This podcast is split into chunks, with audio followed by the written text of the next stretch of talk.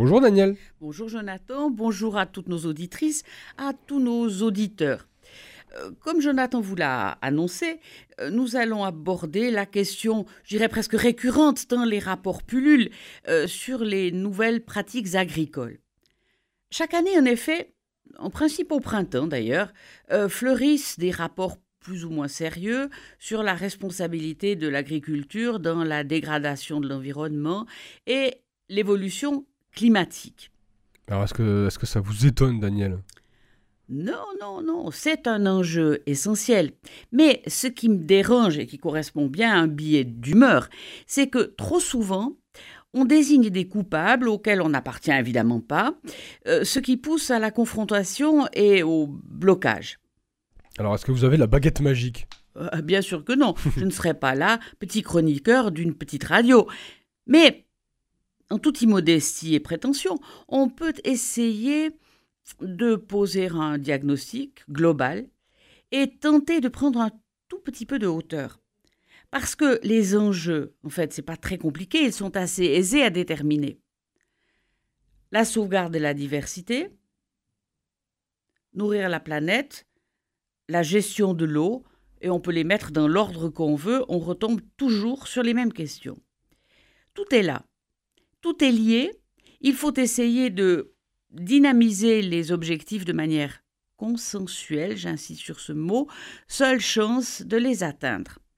Alors est-ce que vous avez un premier exemple à nous donner? Oui.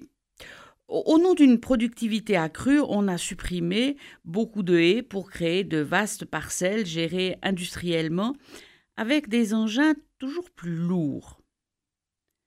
Résultat, la disparition des haies est mortelle pour la biodiversité et le gain obtenu en temps et rationalisation est vite perdu.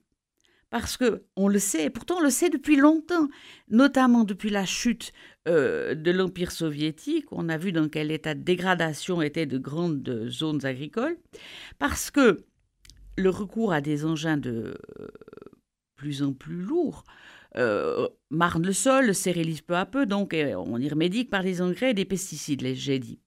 Les records de productivité ont un coût trop élevé et entraînent des dégâts irrémédiables. Le changement est possible. C'est le renversement de la vieille PAC productiviste au profit de l'agriculture raisonnée, dans laquelle la diversité des espèces, faune et flore, plantes cultivées compris bien sûr, euh, a toute sa place. En effet, nourrir la planète est une nécessité. On ne saurait s'accommoder de famines récurrentes qui, de surcroît, se répètent dans les mêmes espaces. On peut penser que c'est de bon sens, mais c'est pas si évident que ça à apporter une réponse, c'est vrai.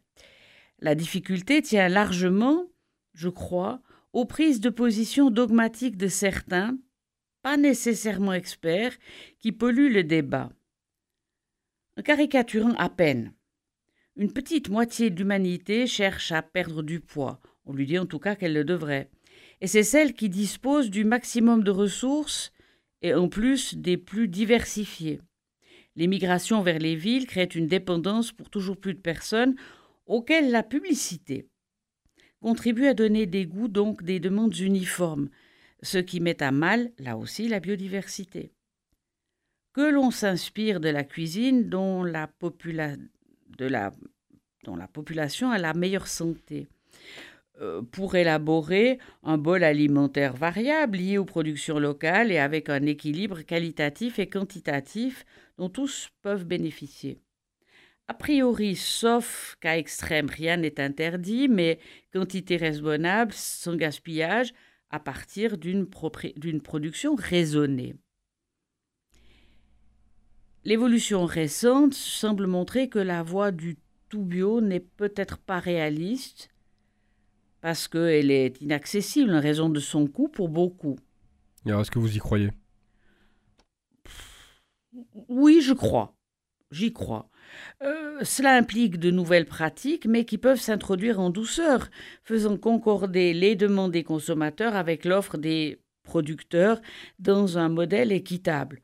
on retomberait dans ce domaine-là sur la théorie du juste prix euh, médiéval et sur, au fond, ce qui était la doctrine euh, sociale de l'Église et d'une partie de la social-démocratie. Nous avons plusieurs possibilités pour y arriver. Nous avons les rois de la pancarte d'autosatisfaction qui veulent bien payer un ou deux centimes plus cher de la production artisanale, mais dont les résultats permettent tout juste aux familles de survivre, et encore avec des aides. C'est contre-productif et s'acheter facilement une bonne conscience. Le commerce équitable est une bonne intention, mais comme chacun sait, parfois c'est la pave, la route qui mène à l'enfer. Enfin, parlons de l'eau. Gage de la survie, elle se fait rare. Il faut l'aménager. Parce qu'on s'en préoccupe pas d'après vous? Eh, bien sûr que si, mais il faut une vision globale. C'est bien de préférer la douche au bain, de ne pas laisser euh, couler les robinets, encore plus de réparer les fuites, d'arroser avec parcimonie et surtout intelligemment. Mais dans nos choix alimentaires, il faut aussi préférer les variétés peu hydrophages, grosses consommatrices d'eau. Je pense au blé court mis au point par l'INRA. Toutes les mutations n'étant pas diabolique. Dans notre consommation vestimentaire, on avait justement mis l'accent sur les bienfaits des fibres naturelles. C'est parfois oublié que le coton est gourmand en eau. La quasi-disparition de la mer d'Aral est liée à l'irrigation des plantations de coton en, aval. Et que, en plus, la production textile en général consomme beaucoup d'eau. C'est un secteur de grand gaspillage. Nos placards qui débordent, outre que c'est souvent le résultat de l'exploitation d'enfants et de femmes, on peut, on doit y renoncer. Parce qu'après tout, les petits ruisseaux pourraient faire les grandes rivières.